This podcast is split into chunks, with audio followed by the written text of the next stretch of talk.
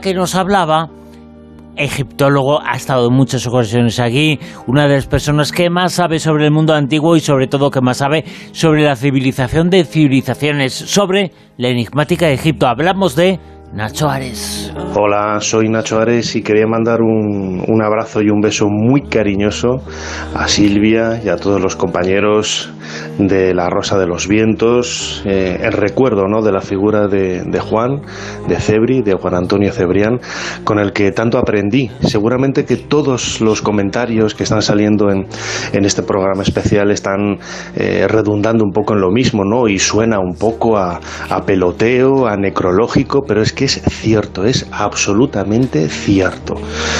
Yo mis primeros pinitos en, en la radio los, los, hice prácticamente con, con Juan Antonio, en, en esas eh, eh, invitaciones que, que, me hacía ¿no? para compartir mi pasión por el antiguo Egipto, me convertí en el egiptólogo de, de cabecera ¿no? del, del, programa y me sorprendía ¿no? la facilidad que tenía para llevar los temas, la capacidad increíble que tenía para improvisar delante del micrófono sin absolutamente ningún guion ni nada preparado y eso quizás ha sido un, una especie como de, de, de remanente en, en, en, mi carrera ¿no? en, la, en la radio y luego por supuestísimo pues todos los recuerdos personales con, con él, esas vivencias, esas aventuras ¿no? con Edaf, esas cenas ahí en el Hotel Wellington en, en Madrid donde nos solíamos eh, muchas veces sentar juntos y eran todo risas, bromas y un ambiente absolutamente genial ¿no?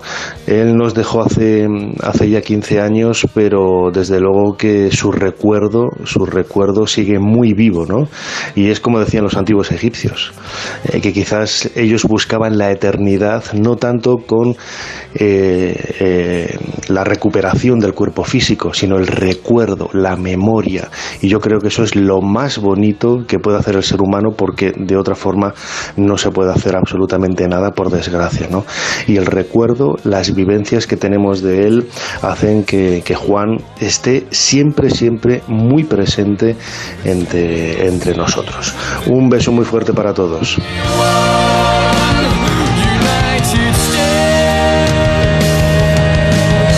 Y durante toda